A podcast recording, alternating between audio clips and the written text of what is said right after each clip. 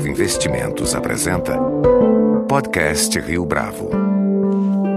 Este é o podcast Rio Bravo, eu sou Geraldo Samor. No mês passado, o Brasil perdeu Roberto Tivita, o criador e editor da revista Veja e presidente do conselho da Abril SA. Desde então, o legado de Roberto Tivita, que inclui uma defesa intransigente da livre iniciativa e da liberdade de imprensa, tem sido bastante celebrado, mas o homem Roberto Tivita não era tão conhecido quanto as revistas que ele publicava. O bom humor do Roberto transparecia frequentemente, como quando ele disse ter criado, abre aspas, a fórmula mágica da sorte e do sucesso, ou, pelo menos, da sabedoria, em alguns minutos por dia ou seu dinheiro de volta. Fecha aspas. A fórmula era o verbo ler. Nosso convidado de hoje, Tomás Souto Corrêa, fez com Roberto Tivita, ao longo dos últimos 50 anos, uma das mais bem-sucedidas e duradouras parcerias profissionais de que se tem notícia no país, nas palavras da publicação Jornalistas e Companhia, que cobre a profissão. Tomás Souto Corrêa fez sua carreira na editora Abril e há alguns anos deixou um cargo executivo para se tornar consultor da casa. Ele foi amigo e conselheiro de Roberto Tivita. Tomás, é um prazer tê-lo conosco. Como é que foi o seu início aqui na Abril e o seu primeiro contato com Roberto? Então, eu fui, fui trazido para Abril pelo Luiz Carta. Eu trabalhava no Estado de São Paulo, na seção internacional, do, do também igualmente lamentado Rui Mesquita pela, pela ida, também assim, em condições muito tristes. E o Luiz Carta era filho do Giannino Carta, que era o diretor da, da seção internacional. E um dia o Giannini falou: Meu filho quer te conhecer. E eu fui conhecer a Abril e acabei me apaixonando pela Abril, por revistas e pelo próprio Luiz Carter, que foi uma, uma, uma empatia assim, muito rápida e muito profunda. Naquele tempo, Roberto tinha chegado dos Estados Unidos, ele estava mais ligado em área comercial, a gente se cruzava pouco. Mas a primeira manifestação importante dele que eu tive é assim: nós fazíamos umas viagens internacionais na revista Cláudia. Então a gente ia para Paris, ia para Nova York, ia para Roma. E, e, tinha uma engatilhada que era Israel e mais uma outra. Um outro. Como era um, ia ser mais curtinho, a gente ia fazer duas. E um dia o Roberto me chama e diz assim: Olha, você não vai nessa viagem. Não. Eu falei: Ah, que, não faz isso. Por quê? Porque você vai fazer um estágio em Nova York. E eu fui para uma revista, na época era, era uma revista de muito sucesso, chamada Ladies Home Journal, cujo editor também é um sujeito muito conhecido, que era o meu querido John MacArthur. E o John foi assim, eu, eu, eu considero o John meu primeiro professor de bom senso em, em revista. Ele era um editor incrível, incrível. E me botou numa salinha do lado da dele, eu passei duas semanas com o John. Então, o Roberto começou, de um lado, me tirando a, assim, a, a, alegria de uma viagem que ia ser divertida e interessante, e me botando para fazer um estágio de 15 dias. E aí eu entendi assim: o Roberto, a editora Abril até então, tinha um, um foco muito italiano por causa do Vitor e do irmão do Vitor Tivita, que era o César Tivita, mais velho que o, que o Vitor, que estava na Argentina. César vinha da Mondadori, então o foco era assim de revista muito muita revista italiana. O que se tinha como como benchmark, digamos assim, era Quattro Ruote, era uma revista chamada Anabella. Era era bem italiano. Roberto vindo de Nova York, vindo de Time Inc, traz um novo mundo, que era o mundo que era o mundo americano, maior mercado de revistas do mundo, e ele tendo participado desse mercado, o que ele usava mesmo de, de de referência era era a revista americana, revistas americanas de uma maneira geral. Tanto que a gente, isso foi uma coisa importante para Abril, nós nunca nos comparávamos com os nossos concorrentes locais. A gente sempre fazia a, a, o, o, benchmark, digamos assim, era com um concorrente americano. Uhum. E a gente perdia feio. Quanto mais feio a gente perdia, mais feio a gente brigava. Né? E eu acho que isso, isso foi muito importante para dar uma perspectiva assim de, de, jornalismo das revistas que Abril tinha na época.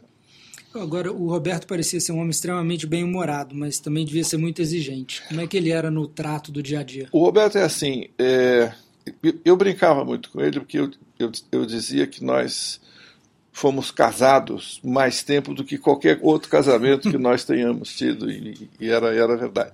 Então a gente tinha, eu, eu conseguia ter com ele uma, uma abertura de franqueza, de honestidade, que fazia com que a gente brigasse muito, mas que quando a gente brigava no final sempre tinha uma boa solução.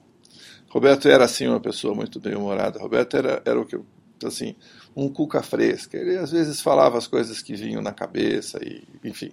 Mas por outro lado, ele tinha uma. Acho que tem uma expressão do Roberto que exemplifica essa, essa, esse comportamento dele. Ele dizia assim: We have to raise the bar. Quer dizer, uma vez por ano a gente se encontrava para ele falava assim: precisamos levantar a barra.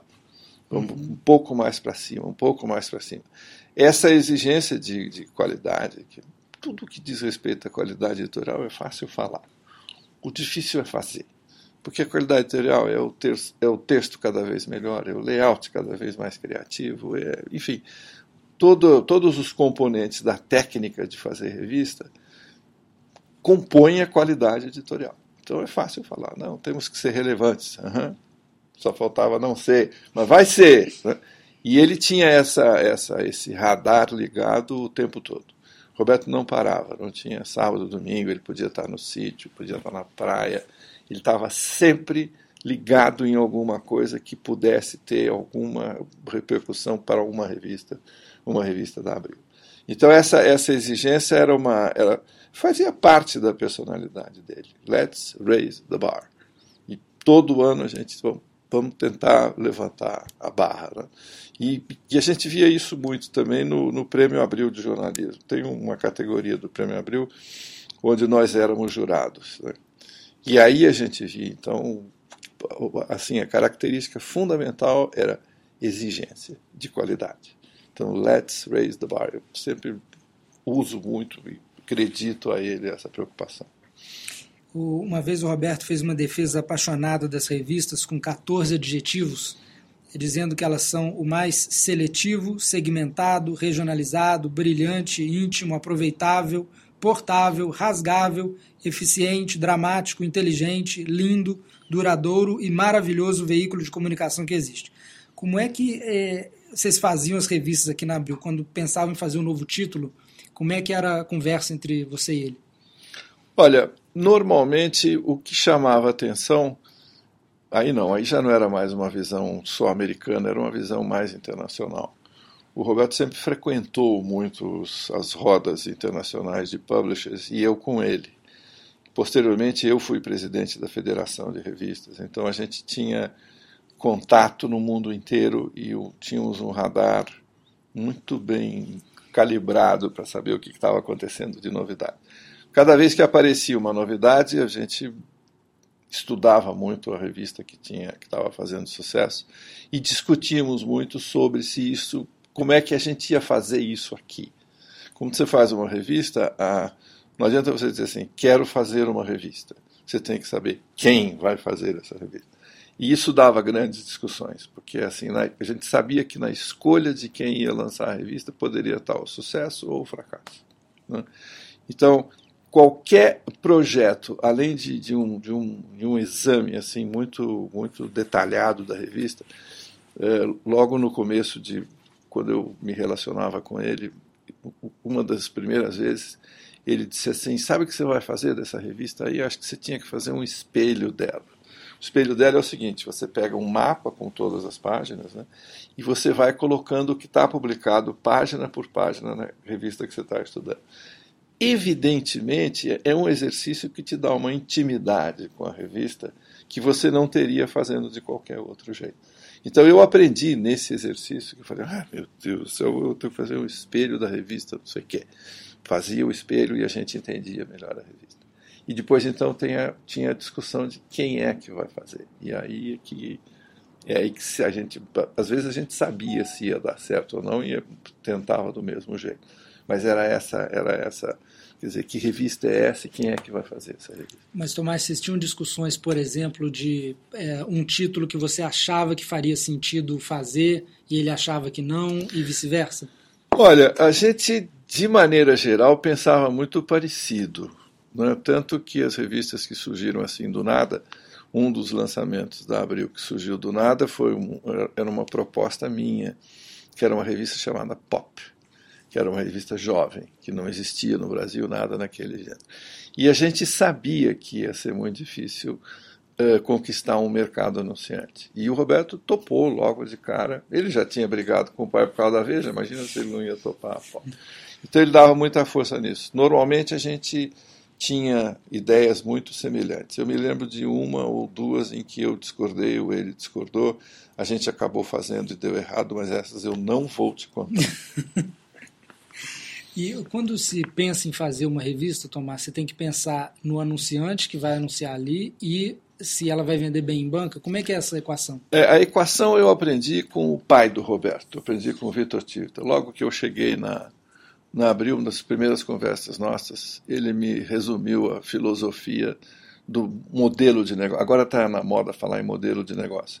O modelo de negócio do seu Vitor era assim: faça uma boa revista que o resto vem. Quer dizer, ele não estava preocupado com quem ia anunciar, com... ele queria uma boa revista que vendesse muito, se vendesse muito, ele acharia o anunciante. Hoje a gente já não faz um projeto sem fazer uma prospecção de mercado anunciante e tal. Mas na, na, naquele tempo, naqueles tempos heróicos, era assim: vamos fazer a melhor revista que a gente conseguir, que o resto vem. E essa ditadura do modelo de negócio hoje, você acha que ela é, impede que muitos títulos que poderiam estar aí não estejam? Não, não, não acho não. O que eu acho é assim, é, não há como você experimentar uma revista sem lançá-la. Né? Pode fazer a quantidade de pesquisa que você quiser e, e se faz muita pesquisa hoje em dia, porque o risco de lançar uma revista ficou muito mais caro né? você já envolve muito mais recurso do que você envolvia naquele tempo. Então, o ideal mesmo é que você tenha pelo menos as variáveis da equação mais sólidas, e uma delas é seguramente quem são os possíveis anunciantes. Mas a primeira preocupação é sempre: que revista é essa? A definição de missão de uma revista e a segunda é quem é esse leitor que a gente está tá querendo conquistar. Não, não, não socioeconômico, não uma classificação socioeconômica. Gente. Roberto tinha muita mania disso. Ele dizia assim: a gente tem que conhecer o nosso leitor a ponto de eu saber se ele janta em casa ou não janta em casa. E se ele janta em casa, o que, que ele come. E o que, que ele vê na televisão, e o que, que a mulher dele vê na televisão, e como é que é a escola das crianças. Dizer, vamos conhecer esse leitor profundamente, não simplesmente com classificação socioeconômica, ou seja lá o que for. Você já mencionou o benchmark contra, por exemplo, uh, publicações americanas. E o Roberto era um americanófilo clássico. Né? Como é que isso se refletia, uh, no geral, na, no dia a dia dele? Olha, americanófilo, eh, em termos, uma das paixões do Roberto é Shakespeare. Uhum. Roberto tinha, ele tinha mania com palavra, né? ele era um caçador de palavras, literalmente. Ele até brincava que ele dizia assim: eu, eu devo ser o único leitor da seção de etimologia da revista Caras. Porque a Caras tem uma seção de etimologia e ele lia e mandava bilhetes para a redação. Quando ele descobriu alguma coisa, ele ficava entusiasmado e mandava. E, então ele tinha, tinha essa, essa questão com língua, língua portuguesa. Mas ele, ele era americanófilo no sentido de que um bom pedaço da juventude dele foi passado lá. Né? O começo da vida adulta foi passado lá. Eu, isso impregnou muito. Mas ele não deixava de ser um milanês ao mesmo tempo, de ser um adorava a Itália, viajava muito para a Itália, curtia a Itália loucamente. Mas, assim, culturalmente, talvez realmente houvesse uma, uma tendência mais anglo-saxã, eu diria, do que qualquer outra coisa. Agora, a maior obra da vida do Roberto foi a Veja. É, ele, ela, a revista com certeza bebe na experiência dele na Time, mas a Veja parece ter mais opinião. Você acha que ele queria uma revista mais entre a Time e a The Economist, por exemplo? Quando, quando a gente tem que recuar um pouco na história, porque quando o Roberto esteve em Time era era assim, era o momento glorioso das news weeklies, né? E uma News Weekly era uma revista de news, ela tinha que batalhar por, por notícia toda semana. O Luz, Henry Luz, fundador, quando ele fez a Time, a preocupação dele era assim: olha, 1926, acho, não tenho certeza. Ele dizia assim: o americano tem muita coisa para ler. Eu quero simplificar a vida dele. Então, o Time tinha 26 páginas editoriais, ou o equivalente, 30, sei lá onde ele queria resumir, sim, a semana inteira de notícias. Então, a Newsweekly, digna, e ele que inventou o gênero, no começo é uma coisa. Depois, com, com o passar do tempo, elas deixaram de ser news. Continuaram a ser weeklies. Então, elas tiveram que chegar mais perto do leitor no, na, na vida dele dando assuntos que não eram mais news e que não impactavam politicamente, economicamente. Dieta, saúde, ciência, uma série de assuntos ganharam capas que não tinha. As newsweeklies tinham as capas do acontecimento da semana. E aí teve um momento em que isso vira. Veja se distancia de Time, eu não vou te dizer exatamente quando, mas sentindo mais ou menos um pouco, um, um pouco desse efeito. Se você pega o, o que é realmente opinativo na Veja são as partes de, basicamente de política e economia. Né? O resto da Veja é uma revista de interesse geral, semanal, que leva, leva a cobertura da Veja dos mais diversos assuntos, é, na minha suspeita opinião, muito bem feita. O Roberto considerou por algum tempo abrir o capital da Abril SA, mas acabou decidindo por não fazê-lo. Como é que foi o processo? É, ele não decidiu abrir. ele foi levado a pensar que teria, talvez, de considerar a hipótese de, quem sabe, em algum momento abrir o capital. Era uma maneira de, em tempos, em tempos de finanças apertadas, era uma maneira de trazer dinheiro para para dentro da empresa. Ele sempre resistiu muito a essa ideia. Ele não queria, ele não queria se submeter a reuniões trimestrais de prestação de contas e eu acho que ele tinha toda a razão. É, essa independência da Abril é um, acho que é um, um, um dos, um, uma das razões fortes do sucesso é não ter que dar satisfação a ninguém, a não ser o seu leitor.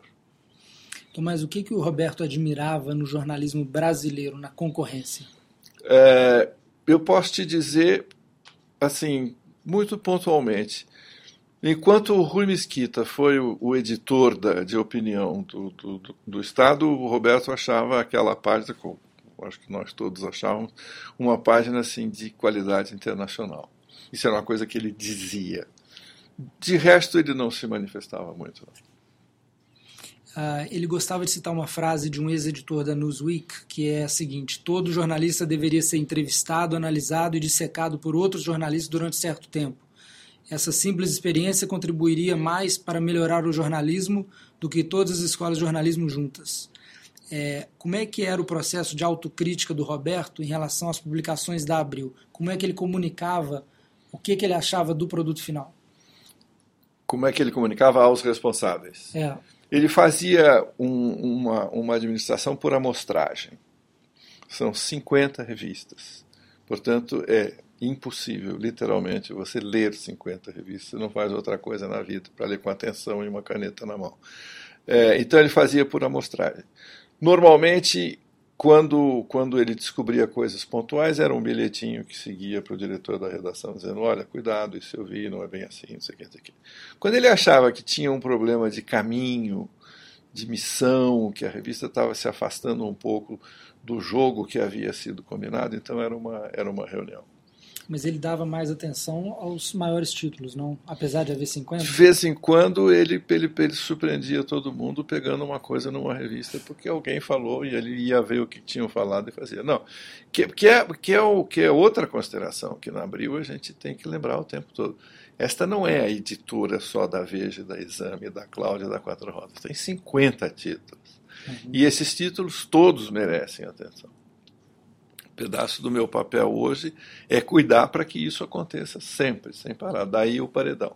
Uhum. O paredão para o ouvinte é uma parede branca na minha sala, onde a gente abre as revistas página ao lado de página para fazer uma análise do conjunto. Que ninguém faz, e nós fazemos regularmente. Dissecando. É, nos últimos anos, o Roberto estava completamente fascinado pela migração da imprensa do meio impresso para o digital. Aliás, todo mundo acho que está fascinado, mas como é que eram as conversas que vocês tinham sobre esse tema e a que conclusões maiores vocês chegaram nos últimos anos? Olha, como, como você, você disse agora, é assim, ninguém sabe para onde vai. Nós estamos no começo de uma curva e a gente não faz ideia do ângulo dessa curva. Então as coisas acontecem com muita rapidez e, de maneira geral, acho que a mídia impressa tomou umas rasteiras feias aí pela frente. É, então, acho que no caso do Roberto, e eu me incluo nisso, a gente foi muito resistente, num primeiro momento, muito resistente a ter que cuidar de alguma coisa que não fosse a mídia impressa. Então, no começo, isso não foi só aqui, isso foi no mundo inteiro, o, o, o digital era um inimigo. Até que, aos poucos, a gente ia percebendo que ele não era um inimigo, ao contrário, era um aliado poderosíssimo que a gente tinha que usá-lo. Então as discussões eram todas no sentido de como é que a gente constrói uma ponte entre o, o impresso e o digital, de maneira a oferecer ao mesmo leitor do, do, impresso no digital o que ele quer ver no digital que se relacione com a revista da onde ele vem. Então é, essa, essa, era, essa era a discussão mais fascinante, é como é que a gente leva o, o, o conteúdo editorial do papel que não mexe, não canta, não toca, para uma coisa que faz isso tudo e ao mesmo tempo é a mesma revista e, e cuida dos mesmos interesses. Esse era um assunto que ultimamente se discutia muito. E depois do primeiro engano, Tomás, de que uh, o digital era um inimigo e não um aliado, uh, houve um segundo, eu acho que na maioria da indústria também, de que as pessoas tentavam transplantar o conteúdo na mesma forma. É, isso foi o primeiro movimento que se fez ainda no computador. Quando quando nasce o computador e o, e o computador vem, vem eu me lembro de, um, de, um, de uma conferência do MPA, que é a Associação das Revistas Americanas, em que o CEO de Time Inc. da época, o Don Logan, perguntaram para ele, mas Mr. Logan, o que, que o senhor acha dessa história de internet? E ele disse assim, a internet para mim é o buraco negro. This is the dark hole. Ninguém fazia ideia do que aquilo ia acontecer. Então, quando você vê uma coisa que as pessoas estão olhando numa tela, a primeira coisa que você faz é reproduzir o que elas estavam olhando em papel. Uhum. esse primeiro movimento foi feito por todo mundo. Né? Todo mundo botou na tela de computador, não era laptop, era computador de mesa. Hoje fizeram a mesma coisa com o tablet. Uhum. Primeiro movimento, o Economist, a famosa Economist, tomou a decisão de que no tablet a, a revista eletrônica é exatamente igual à revista em papel. Por outro lado, muitas revistas estão descobrindo que é muito mais do que isso, porque o que a pessoa espera na experiência de ler uma revista no tablet é muito diferente da experiência de ler uma revista em papel. Eu li em algum lugar você dizendo que dominar a técnica, fazer um curso de web design, por exemplo, é muito fácil. O difícil é você achar a pessoa que lê livros, que ter uma cultura humanista mais profunda. Esse é um grande, é o grande desafio hoje da perpetuação do bom jornalismo?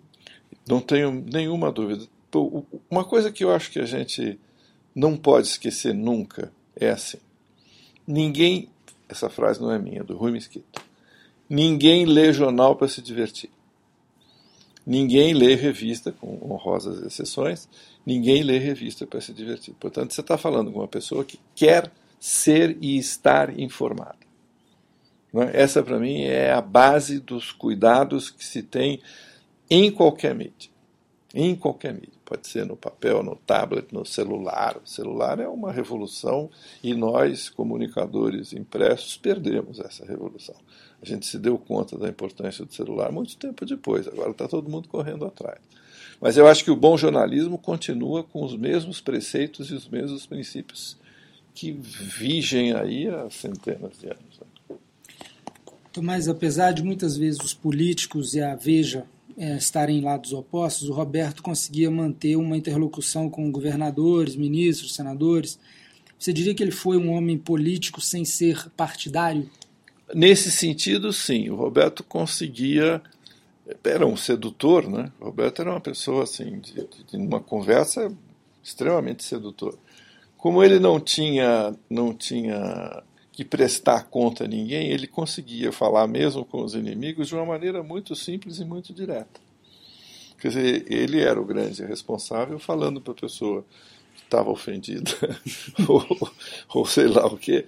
Ele dizia: Não, eu fiz isso por causa disso, assim, assim, assado, e eu acho que isso foi feito porque a gente quer ajudar o Brasil. No fundo, no fundo, tinha sempre uma mensagem assim: estamos aqui para ajudar os nossos leitores e o país. E aí, se isso vai contra os teus interesses, lamento, não vai contra os nossos. Agora, é, eu acho que o Roberto e o Rui Mesquita, é, o que eles tinham mais em comum era a convicção no que eles acreditavam e um senso de responsabilidade sobre o que é ser um dono de imprensa. Né? É, na medida em que essas pessoas começam a faltar, o que, que a gente pode esperar que ocupe o lugar delas? Não, eu espero que a responsabilidade dos, dos sucessores mantém o mesmo nível dos antecessores, digamos assim. Eu acho que é por aí.